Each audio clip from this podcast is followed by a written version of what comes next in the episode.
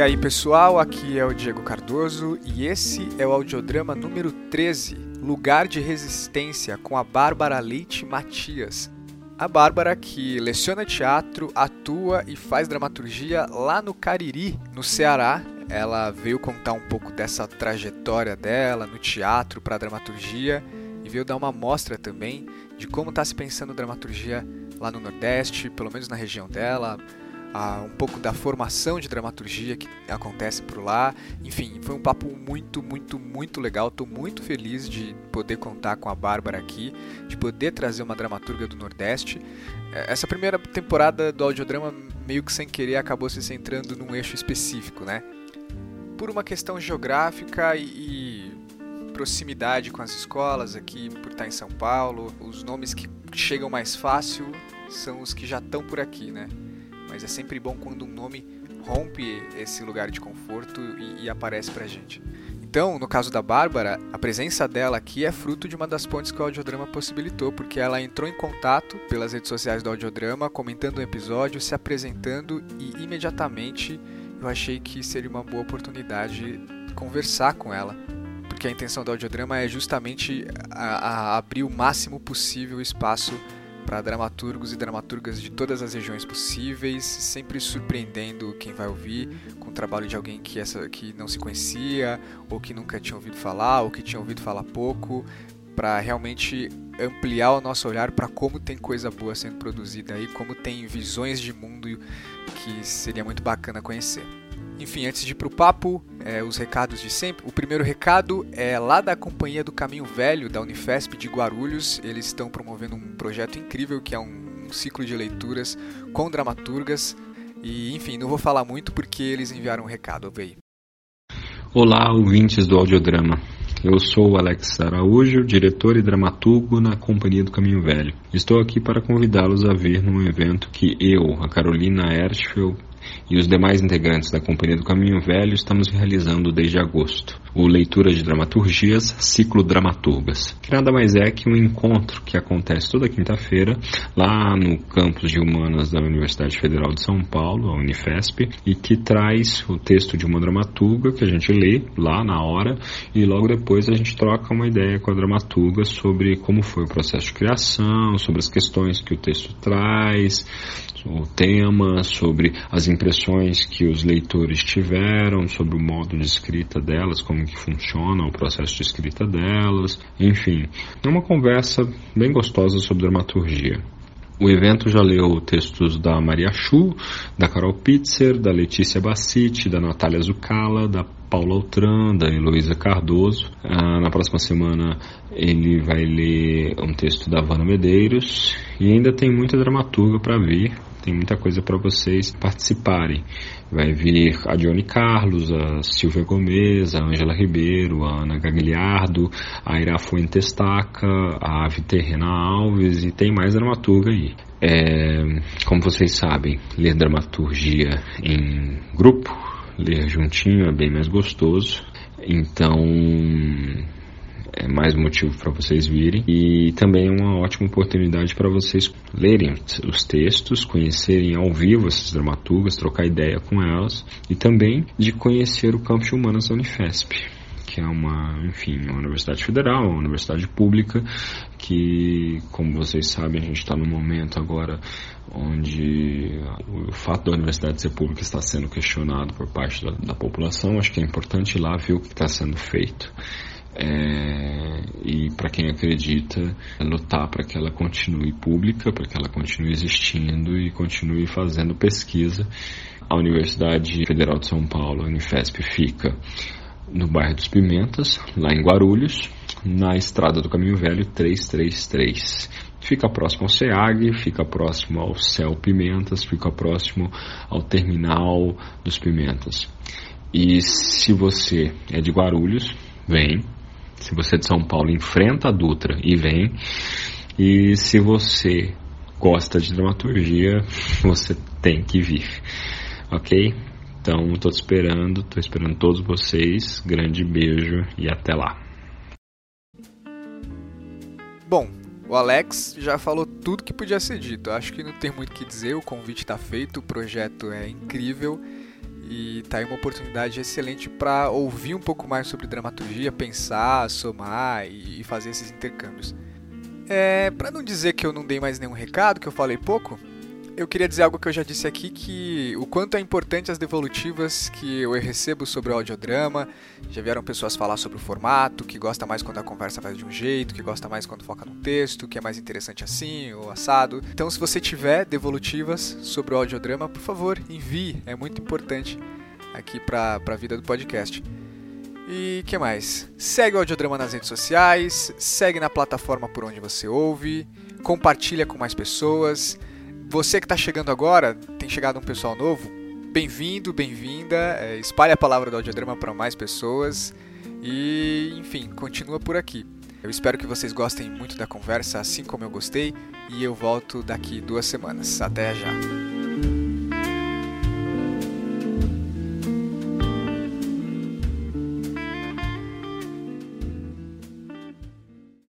Amarelo vem de amarelou.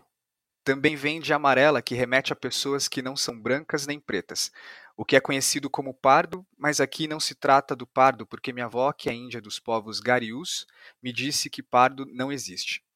Trataremos na essência da cor amarela que está no branco e no preto, na sopa, na urina, suor e até no cocô do humano e de alguns animais. Amarelo é a potência do fracasso que está na intimidade e no congresso, erguida por mãos amarelas que quase sempre amarelam. Ao pensar amarelo, logo nos leva ao famoso amarelou. Quem nunca amarelou? Desistiu, deu para trás, seja por bem ou por mal, mas amarelar é um verbo. A obra é voltada para espetáculo de teatro e tem em cena duas figuras que nominei como ator e atriz. Isso que eu acabei de ler é a sinopse da dramaturgia de Amarelo, sinopse essa que abre o próprio texto, de autoria da Bárbara Leite Matias, que eu tenho o prazer de receber no audiodrama hoje. Bem-vinda, Bárbara. Obrigada, bom dia. Ai, fiquei nervosa. Não fica porque eu também tô. Foi bonito você lendo, leu bem bonitinho. A gente tenta. É, enfim, é, é um prazer muito grande estar recebendo você aqui. Alguém que faz uma dramaturgia tão bonita como que você acabou de enviar, que eu não conhecia, que o audiodrama permitiu conhecer da existência. Sempre foi um desejo aqui no audiodrama trazer pessoas que, que a gente não conhece o trabalho, né? Eu tento, mesmo estando centrado aqui em São Paulo, eu tento trazer um pessoal que eu tenho curiosidade de conhecer o trabalho, eu sinto que mais gente devia conhecer o trabalho, e, e aí teve uma oportunidade da Bárbara se apresentar para o audiodrama dizendo ser dramaturga, aí do Ceará. E eu falei, poxa, por que não? É, seria maravilhoso poder contar Sim. com a Bárbara aqui no, no repertório do audiodrama. E hoje ela está aqui, você está aqui. E eu, bom, vou pedir que você se apresente para todo mundo que está ouvindo aí a gente. É, primeiro gostaria de agradecer por essa troca, por essa oportunidade, por esse incentivo. Eu conheci o audiodrama e foi muito curioso porque é, tem outros podcasts no, no, tem outros podcasts sobre teatro, sobre cinema, sobre artes em geral, mas ainda não tinha ouvido algum um sobre dramaturgia de teatro, né? E aí, é, quando eu assisti todos os episódios, todo mundo trazia uma referência muito São Paulo, Rio, enfim, e, e muito falando dessa dramaturgia que está sendo feita nas grandes capitais, né? E aí, eu, enquanto espectadora e ousada, fiquei um pouco curiosa sobre pensar também essa dramaturgia que a gente está experimentando aqui no interior do Ceará, né? Porque é, sou atriz, sou professora de teatro, sou performer e também estou me arriscando na dramaturgia. Não, eu ainda estou um pouco receosa de me colocar como dramaturga, mas eu exerço isso em alguns trabalhos e eu sou paga também por isso. Então, a coisa começa a ganhar corpo, né? Assusta porque é o novo, né? Sim. Então, é, eu quis falar sobre dramaturgia no programa, me propus, porque é essa necessidade mesmo de começar a dialogar com outras figuras que estão pensando esse terreno. Eu sou licenciada em teatro pela Universidade Regional do Cariri, que é um curso de teatro que tem aqui na cidade de Crato, Ceará, que ele existe desde 2010, 2009, 2010. E eu já vinha do teatro que se fazia na escola. Naquele período é, que eu fazia teatro na escola, a gente acabava fazendo o teatro coletivo, em que todo mundo uhum. fazia várias funções. A coisa não era bem dividida como colaborativa, mas todo mundo fazia várias funções. E dentre elas, eu sempre atuei e eu sempre escrevia as peças meio que roteiro com outra colega, porque naquele período a gente não tinha professor de artes, enfim. E a gente mesmo que organizava o, o, o, o que era o espetáculo, por isso, por roteiro, o que, é que vai acontecer na primeira cena, e, a gente, enquanto ator, improvisava a partir do que, ser, do que seria feito. É, aí eu entrei na licenciatura em teatro e, como a maioria dos alunos que querem ser atores e que entram na licenciatura, passa pelo menos três anos, ou se não todos, nesse, nessa crise, assim, eu quero ser ator, uhum. atriz, eu não quero ser professora. Isso para mim foi uma grande crise durante o curso, mas como todas as crises também, nem sempre a gente fica parado. É, durante a minha licenciatura, eu comecei a investigar como é que eu, enquanto atriz, é, de teatro de grupo. Na época, eu estava no, no, coletivo Atuantes em Cena. Como é que essa minha experiência de atriz poderia contribuir com o que eu estava desenvolvendo na escola e o que eu estava vivendo na escola também poderia ser um retroalimento para o que eu vivia no grupo, né? Pensando esses dois lugares que se retroalimentam, que se, uhum. que se constroem, né? Que a, a atriz não está distante da professora, que esses dois, que quando eu vou para a escola eu levo da minha experiência de grupo e, e o contrário também. Então, eu comecei a me justificar por esse lugar, uma justificativa para mim mesmo, se não, penso hoje assim. Mas, enfim, isso foi muito interessante. E ainda assim, quando eu estava na escola, esse lugar de sempre, sempre que pensava a cena, ela era construída pela voz dos alunos digamos, estou dando aula numa escola e aí eu começo a conversar com os alunos é, o que, que eles gostariam de montar numa peça, do que, que eles gostariam de falar. E aí eu era essa pessoa que, a partir do compartilhamento deles, ia organizando é, o processo criativo, e organizando a encenação, a dramaturgia como um todo, né? Ou seja, a questão da palavra sempre uhum. foi uma necessidade para mim. E aí eu termino minha licenciatura em teatro e em 2015 eu vou morar em Uberlândia, Minas Gerais. E por coincidência eu vou morar com um dramaturgo chamado Rafael Lohan, que é uma figura linda, que tem.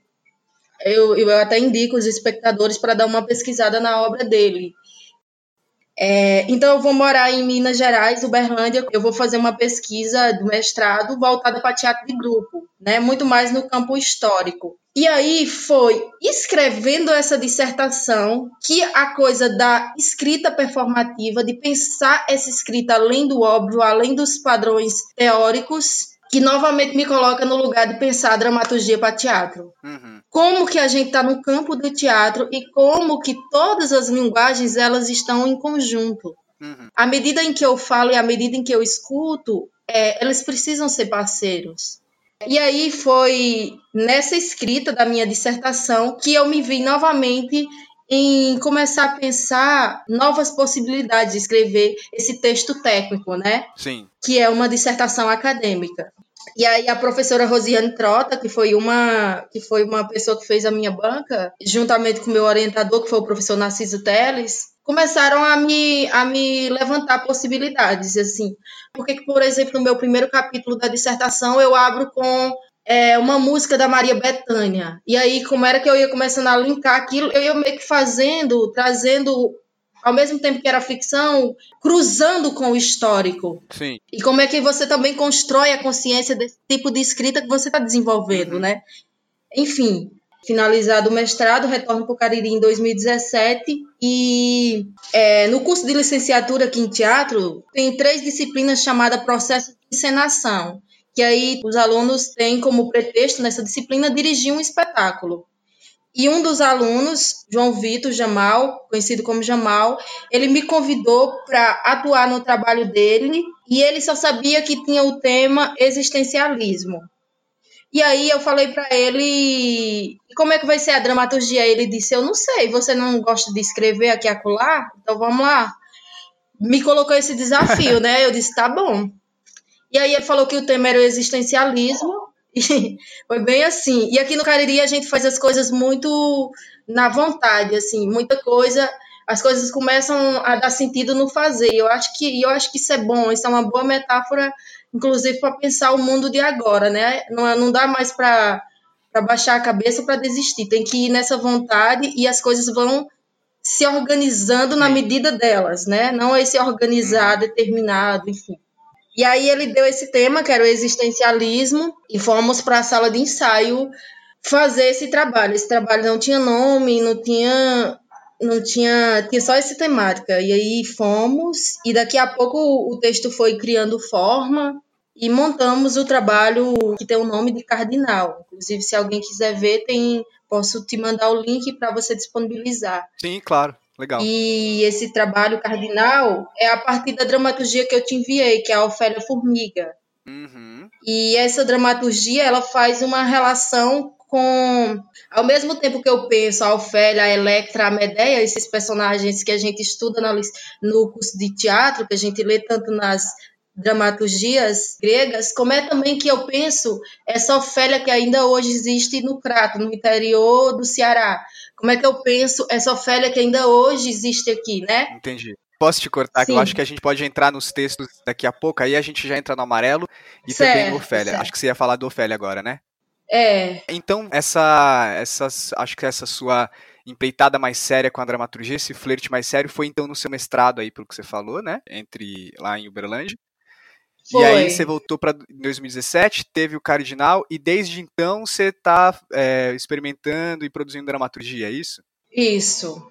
Isso. Não, é, é isso, é que eu acabei, como eu mencionei o Ofélia, já ia adentrando, né? Então eu fiz o Ofélia em o Ofélia Formiga para o espetáculo Cardinal em 2017, é, início de, do, de 2016 para 2017, e em 2018 me convidaram para escrever a dramaturgia de um espetáculo que tinha dois atores em cena, uma atriz e um ator, e aí que é o texto amarelo, né? Que é para pensar que de alguma forma pensa essa perspectiva do homem da mulher desse, desse lugar em que os corpos estão esquecendo de se olharem nos olhos. É tanto que eu proponho que os atores não se olhem nos olhos o espetáculo inteiro e que isso seja claro enquanto corporalidade também.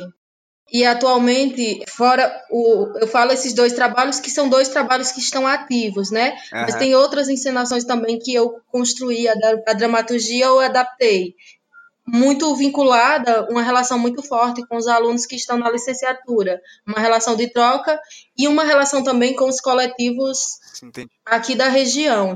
Atualmente eu estou refletindo sobre uma dramaturgia de um grupo que eu faço parte, que é o Coletivo Arruaça. É, a gente está pensando na sala de ensaio e eu sou essa figura que está, de alguma forma, à frente para pensar essa dramaturgia, né? e também um espetáculo infantil que a gente está construindo agora, atualmente. Que é, enfim, estou construindo essas duas dramaturgias no momento. Tenho também uma relação muito forte com a poesia, né? Eu acho que a minha escrita como um todo é uma escrita que ainda tá, que ainda não tem um, um, por exemplo, eu não escrevo só sobre mulher. Você pode perceber no texto da Ofélia que tem esse lugar muito muito forte do, de pensar é, uma perspectiva do, do, da mercantilização do corpo feminino, né? uma crítica muito forte a esse lugar. Mas, por exemplo, é, no Amarelo já é outra perspectiva. Os poemas também são outra perspectiva, inclusive quebra um pouco com esses poemas é, mais tradicionais, que um, principalmente tem muito no uhum. Nordeste, que é o, a última palavra tem que rimar com a uhum. outra, que tem que rimar não necessariamente nesse lugar, né? Tento quebrar um pouco com isso. Mas eu acho que, como um todo, essas escritas que eu estou desenvolvendo é o meu olhar refletido sobre o mundo de agora, né? Eu escrevo, eu estou escrevendo, eu estou desenvolvendo uma escrita, é, uma reflexão sobre o mundo de agora. Como é que eu estou vendo o meu Cariri, o lugar em que eu nasci, e ao mesmo tempo refletindo outras, outros lugares, outros flashes, né? Que nos chegam o tempo inteiro, né? Eu acredito que a escrita, por mais que a escrita seja encomendada, é, é um ser humano que está escrevendo.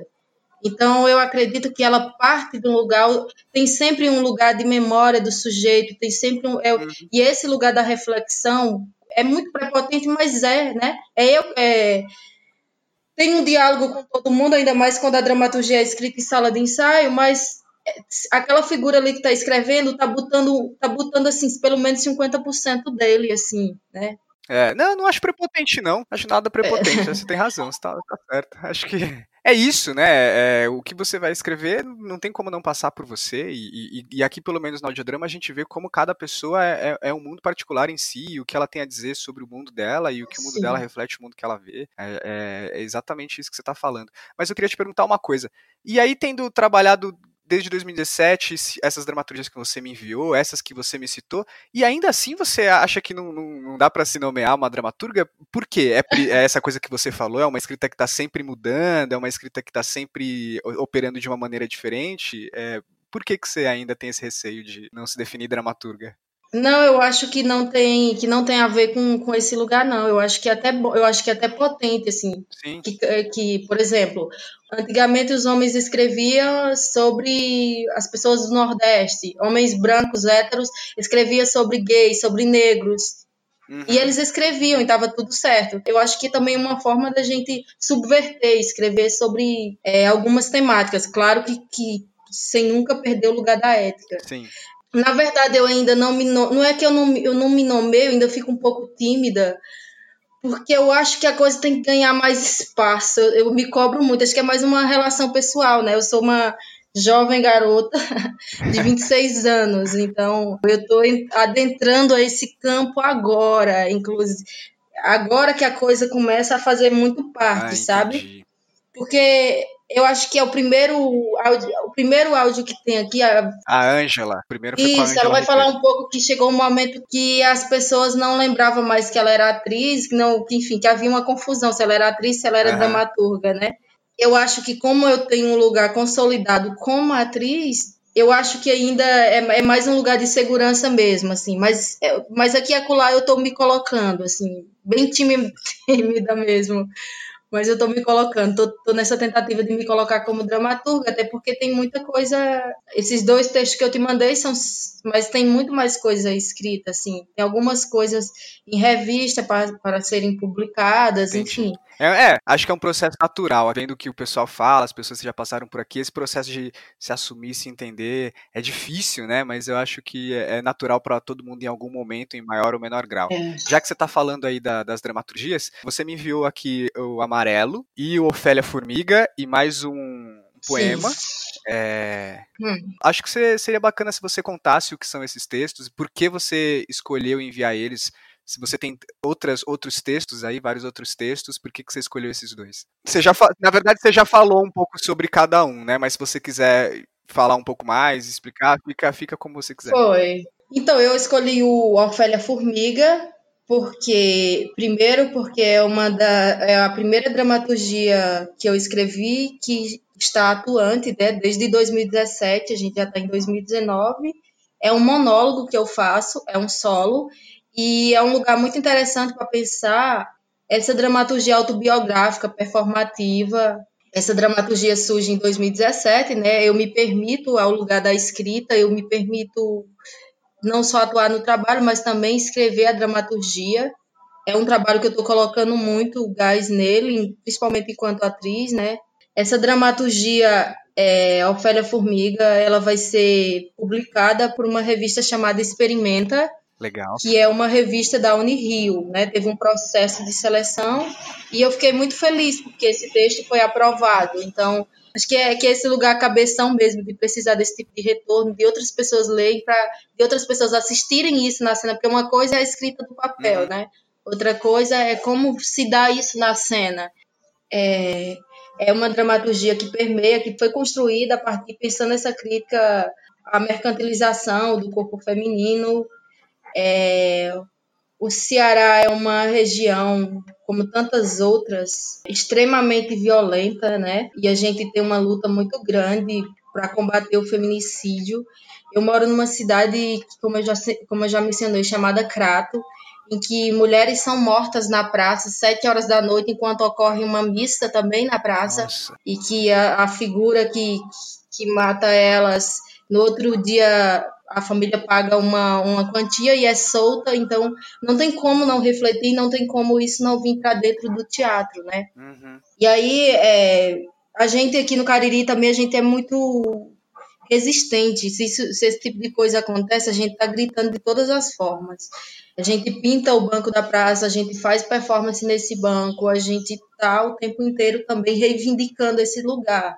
E eu falo isso com o coração na mão, porque é, a gente poderia estar tá falando de outras coisas, né? Sim. Mas eu queria estar tá falando de amor no teatro, queria estar tá falando de doçura, mas está muito complicado falar sobre amor e doçura quando não estão nos apresentando isso. E eu não quero, não quero que essa minha fala pareça um lugar de amargura, mas um lugar de resistência mesmo, lugar de entender que é esse o meu campo e como é que eu, que eu construo uma dramaturgia, um espetáculo e levo esse trabalho para apresentar em praças, em tantos, em comunidades, né, em, tantas, em tantos lugares que precisam escutar isso. É tanto que esse, essa dramaturgia Ofélia Formiga, né, construída em sala de ensaio, juntamente com, a com o ensinador, a primeira coisa que a gente pensou foi: esse trabalho ele vai poder ser apresentado em teatro? Vai, mas ele vai ser necessário ele ser apresentado principalmente em casas.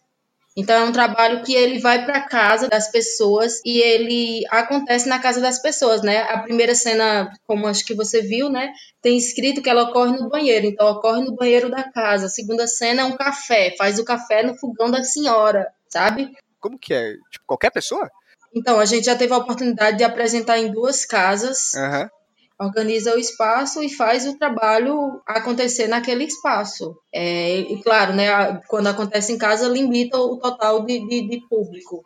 É um trabalho que, além de acontecer em casas, também acontece em teatros. Claro que acontece muito mais em teatro do que em casas, mas sim, também sim. a gente luta para que aconteça mais em casas, né? Eu vou ler só um último trecho da dramaturgia para a gente ir para o amarelo. Tá bem. Fica à vontade.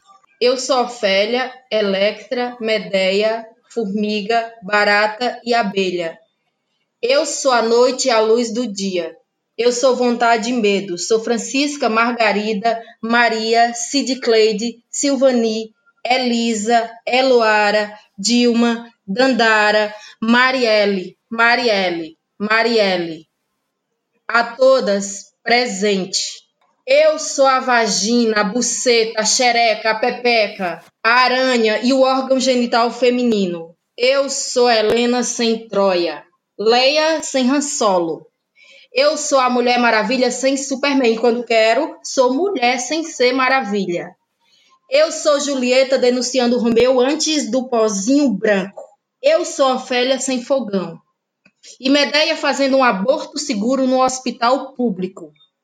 Eu sou a escolha de ser ou não mãe sendo mulher. Eu sou uma fêmea que, junto com as demais fêmeas, grita: ele não, ele nunca, ele não nos representa. Eu sou um corpo que pensa e tem direito de escolher. Eu sou um corpo que pensa e tem direito de escolher. Eu sou um corpo que pensa e tem direito de escolher. É isso, isso é o, acho, essa é, é, a última fala do trabalho, né, do Ofélia Formiga. Que é lindo, esse final é lindo, é muito bonito. Pois é, e tem uma e sempre que esse trabalho apresenta, né, a gente tá mais ou menos com um mês que fez uma pequena temporada dele. Uhum. E infelizmente a gente adiciona outros nomes, né? Esse texto aqui é um dos mais antigos, mas, por exemplo, já foi adicionado outros nomes, infelizmente, nomes de mulheres que foram violentadas, né? Infelizmente, e principalmente quando vai a uma determinada cidade que, que tem. É. O, a gente sempre adiciona outros nomes de mulheres que dali foram violentadas, né? E sempre tem, e sempre nos aparece, assim.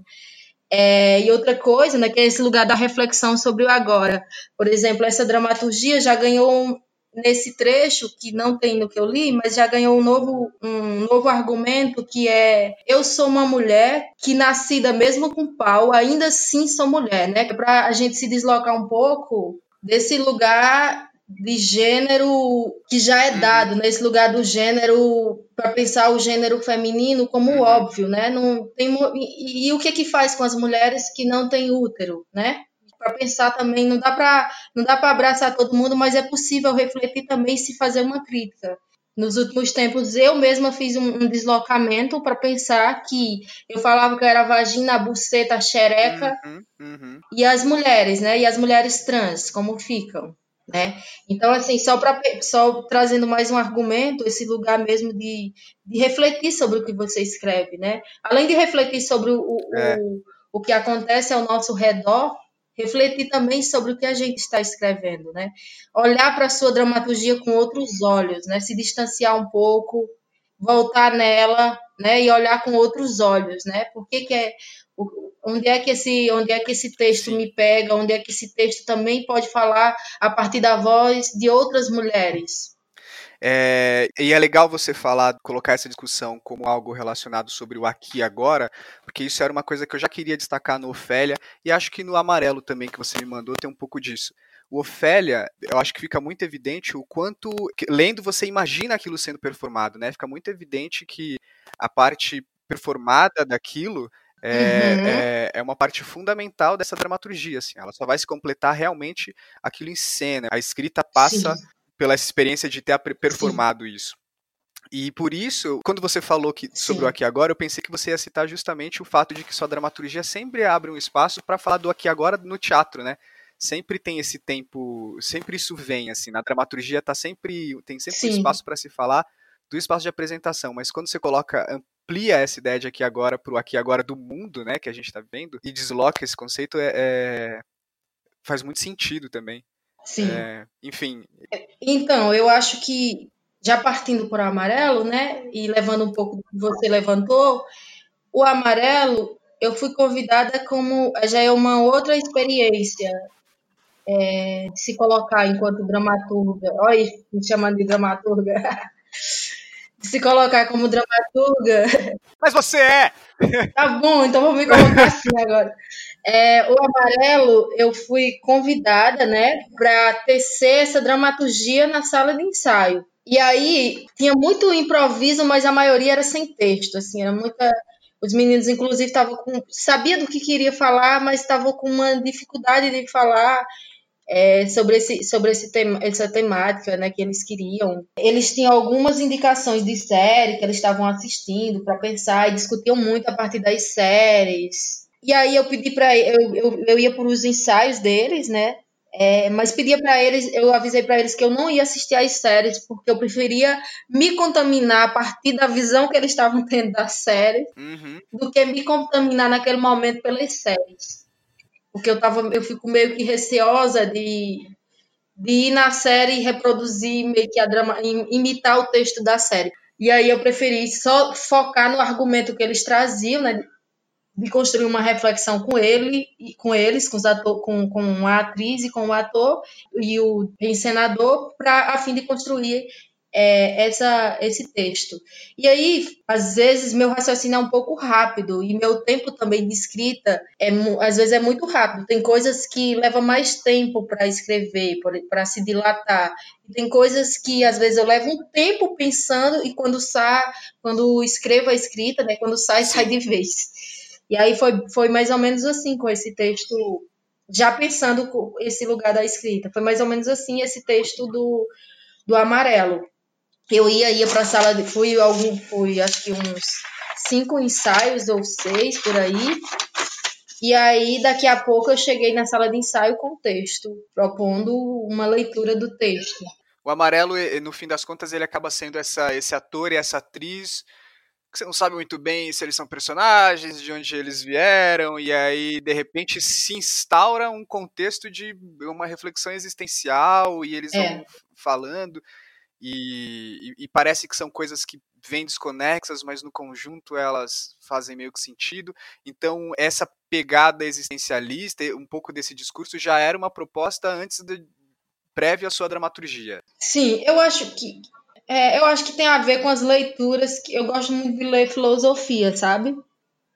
E me proponho muito a ler. Tenho muita essa necessidade de ler filosofia. É, e ler contos também é uma coisa que me interessa para me alimentar, né? Porque às vezes a gente fica. E acho que é necessário também ler peças de teatro, mas ultimamente eu tenho me colocado muito para ler filosofia e contos, poesias, enfim. Então, eu tenho essa história, assim. Por exemplo, tem um outro texto meu que eu, é, que acho que eu tenho só dois textos que tem um nome personagem fulano de tal, personagem tal. Mas a maioria é tipo assim, figura, ator, atriz. eu não dou um nome, sabe?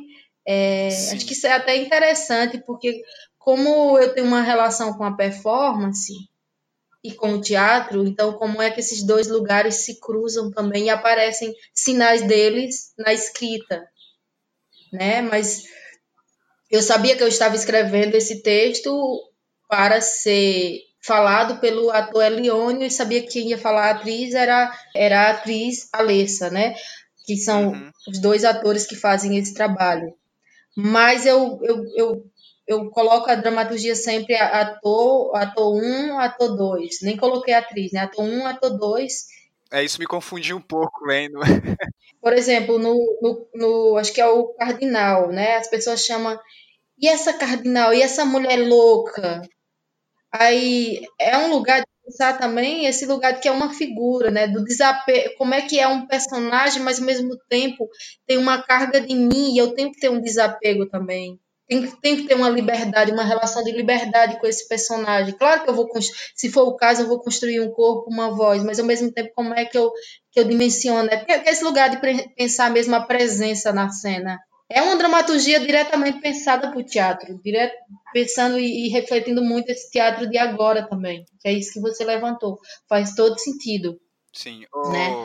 é tanto que no Amarelo a primeira fala é boa noite. Isso não é uma peça de teatro, é um elogio à razão, é a concepção de uma ideia elaborada, a coletividade estruturada por sorrisos amarelos. Né? O, que, o que são esse né? Isso não é uma peça de teatro, mas é uma peça de teatro, né? Aí entra nesse lugar também da filosofia, do, do cabeção, tem uma coisa muito forte, né? Do, do racional, do cabeção, que aparece nos textos. Eu estou comentando isso porque normalmente quando tem essas apresentações eu proponho que haja mediação, roda de conversa no final.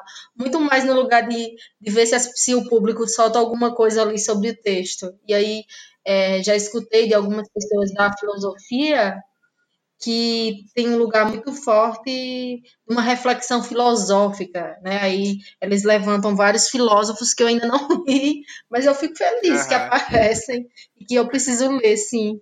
O que eu ia te perguntar, dessas duas dramaturgias que você me viu, eu acabo tendo uma visão é, parcial, né, da sua dramaturgia, assim, mas é, eu acho que agora o que você explicou dos dois pensando no que eu li, o amarelo, ele lendo assim, dá para sentir o lugar que você ocupou nesse processo de criação desse texto. Você estava uma dramaturga na sala de ensaio, escrevendo para outros atores. E o Ofélia, ele tem uma força diferente, porque você falou, e agora faz sentido para mim, depois que você falou que é uma performance, que você está em cena, é, a dramaturgia, ela né, sofre o efeito desse lugar que você ocupa dentro do, do, processo de criação daquilo. Eu queria saber, assim, pensando nas suas outras dramaturgias, a sua escrita hoje está mais perto do que? Está mais perto dessa, dessa coisa que se influencia pela, de uma performance da qual você participa, ou hoje você está mais uma dramaturga que está escrevendo em sala de ensaio, pensando ali no gabinete, colhendo referências, entregando um texto? Então, é... depende. Depende, porque esses dois lugares aparecem de, de, dependendo de como eu estou colocada nos processos que eu sou colocada como só como dramaturga, eu estou de biquinho fechado lá, escutando em algum momento, observando o que está rolando em, em quem está dentro, quem está contracenando, né? Improvisando ali. Extremamente porosa para eles. E não que eu não esteja para as outras coisas e para mim, mas extremamente porosa, principalmente para eles. Quando eu estou como atriz que tece uma dramaturgia em que eu estou né? E que tem outros atores, porque eu também tenho textos em que eu estou em cena e que tem outros atores também atuando, que é o contrário do Ofélia. No Ofélia, que é o, o trabalho cardinal, é um monólogo em que eu atuo, né? Então, assim, tudo depende de como eu estou colocada nesses trabalhos. Se eu estou colocada como, como atriz e dramaturga e tem outros atores, eu acho que é um deslocamento muito mais maior, assim, para a gente tentar se harmonizar enquanto um pensamento, né? Que é que a gente está querendo falar nesse trabalho, né? E o que é que a gente está querendo falar que a gente ainda não entendeu o que a gente está querendo falar, sim. porque também tem esses outros lugares. Sim, sim. É, é muita coisa, assim, para pensar.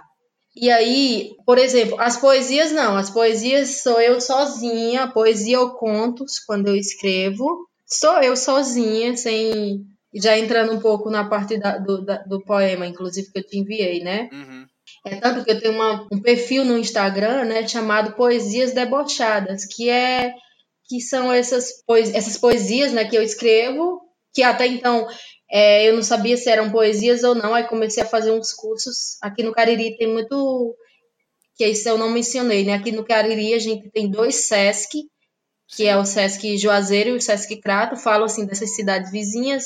É, são duas cidades vizinhas com dois SESCs e a gente recebe muita gente para ministrar oficinas, né? E aí tem tem o curso de teatro, paralelo a isso tem o curso de teatro, tem outras instituições como o Centro Cultural Banco do Nordeste, é, tem os grupos de teatro local, tem uma variedade de, de mestres da cultura popular, então o tempo inteiro dá para ir bebendo e, e, bebendo do que se tem aqui, ao mesmo tempo refletindo sobre o que se está fazendo em outros lugares.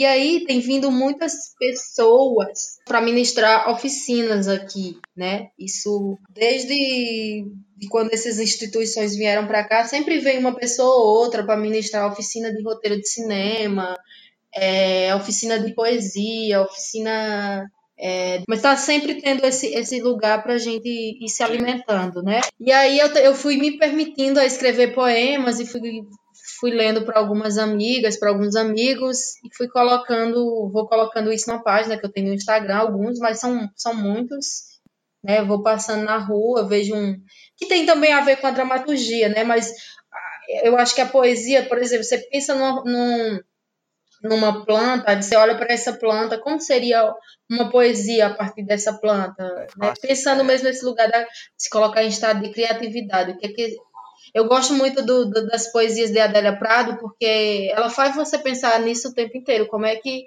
o cotidiano. Você pode escrever sobre um peixe, como é tirar a escama de um peixe, mas né, como é que, que, é, que, esse, que esse cotidiano é tão mágico enquanto escrita, né, enquanto esse lugar da palavra. Sim, é, poesia, poema, para mim, é uma coisa, é um mistério, é uma coisa que eu não sei desenvolver, não sei chegar ali e escrever, não, não, não é, é, acho lindo, acho muito bonito, mas para mim é um mistério. Como, como se produz coisas tão bonitas assim, eu jamais conseguiria.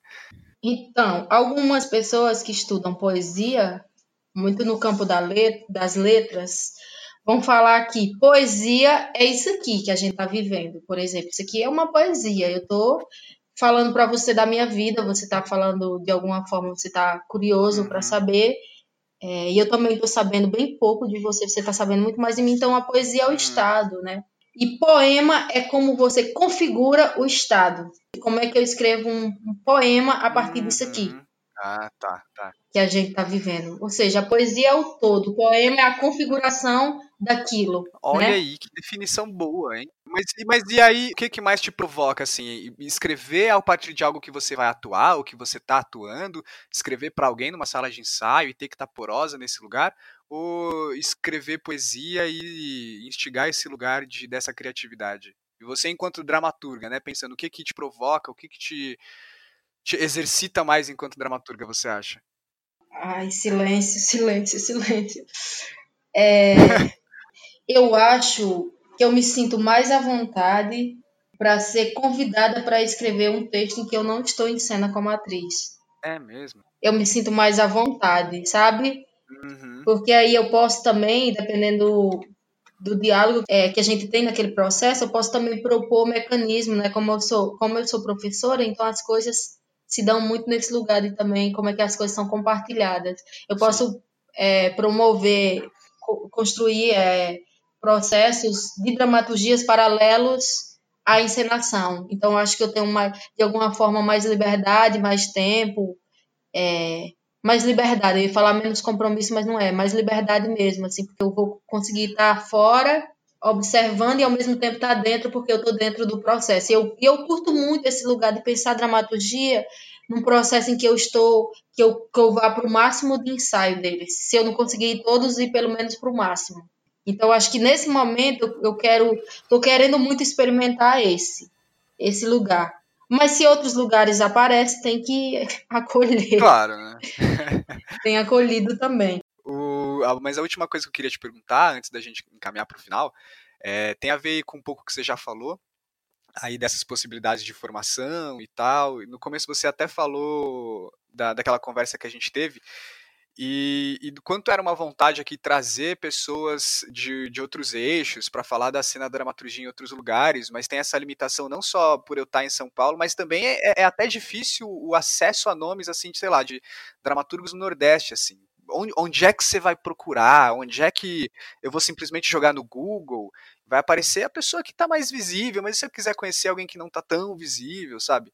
É, e aí o que eu queria te perguntar é o que é a cena da dramaturgia contemporânea aí, o que chega para você, se você tem outros companheiros, companheiras escrevendo no Cariri em si ou no Ceará em geral, como que é a cena da dramaturgia aí, tem sido, pelo menos?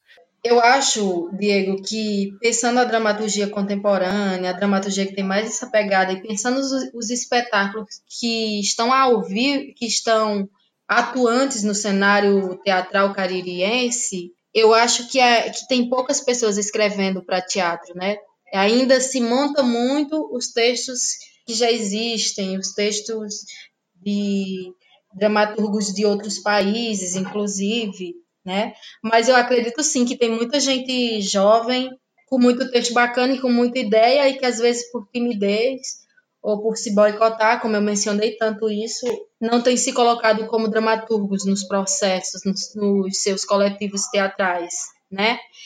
Temos vários nomes que eu poderia citar, que são pessoas que têm um apreço pela escrita, vários nomes no Cariri, que aí, se eu fosse citar, levaria muito tempo. É, mas aqui, hora me vem dois nomes que eu sei que gostam da escrita, da dramaturgia. É, talvez não, não estejam colocando isso como como seu discurso principal nesse momento da vida.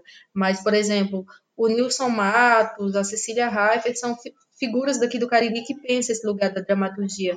Claro que não, não é uma dramaturgia igual à minha, como a minha não é igual a deles, mas também eles pensam esse campo, né? Talvez por estarem em outras funções na vida que levem tanto tempo, não estejam dedicando, se dedicando a esse campo. Mas como eu já havia mencionado quando a gente conversou, é, acho que pelo Instagram, no Cariri tem um, é um, um campo muito forte para poesia. Tem muitas poetas no Cariri, principalmente poetas. Né? Isso é muito importante de ser dito. Tem muitas meninas escrevendo poesias, contos. Tem uma moça muito interessante que acho que se colocar, se vocês colocarem na internet vão ver alguns poemas dela, que é a Ravena Monte. Ela tem uns poemas muito interessantes. Inclusive, o poema erótico, que é um poema. Escrever poesia erótica é um, é um negócio muito complexo, né? Que pode virar qualquer coisa, como pode nos dar uhum. extremo tesão. É. E eu acho que é mais ou menos isso que eu posso mencionar agora. Tem o curso de teatro, que é um curso jovem, né? Mas que vai com certeza é, provocar vários artistas, né? Porque a gente que faz teatro. É aí na universidade? É, aqui na universidade tem um curso de teatro que chegou, chegou desde 2008, 2009, por aí, é, que com certeza vai provocar é, novos dramaturgos, né? Com certeza. Eu saí dessa, eu saí da universidade, eu, esse campo da universidade me provocou. É, é interessante falar isso porque às vezes a universidade ela é só apresentada como lugar grosso, né? Me veio essa palavra, não é a melhor, mas às vezes é só apresentada como esse lugar e não um lugar que você pode trabalhar o seu sensível, né? Que você também pode se construir sensível. E eu acredito que é possível, sim, você encontrar seus pares no, nesse campo acadêmico e tal. E, enfim, se já que você teve a oportunidade de estudar, como é que você como é que as, as coisas podem acontecer de forma leve. Eu acredito assim, eu tenho pensado muito nesse lugar, como é que eu amadureço, como é que eu, como é que eu melhoro, amadureço o meu campo da dramaturgia, já que a gente está falando de dramaturgia, de uma forma que não seja agressiva, porque, enfim, eu acho que é possível eu, eu amadurecer a partir de leituras, a partir de se possibilitar a escrita, enquanto um, um, lugar mesmo pedagógico mesmo, assim, não dá, não é, eu acho que não é bom sempre se experimentar num campo enquanto um lugar dolorido, né? Se eu gosto, se eu tenho dificuldade de, se eu tenho dificuldades com a leitura, mas eu gosto de tal temática, é possível que eu comece a exercer a leitura por essa temática e daqui a pouco eu, eu me torne um, uhum. um leitor, né? Um, um, uma pessoa que tem muito afeto pela leitura.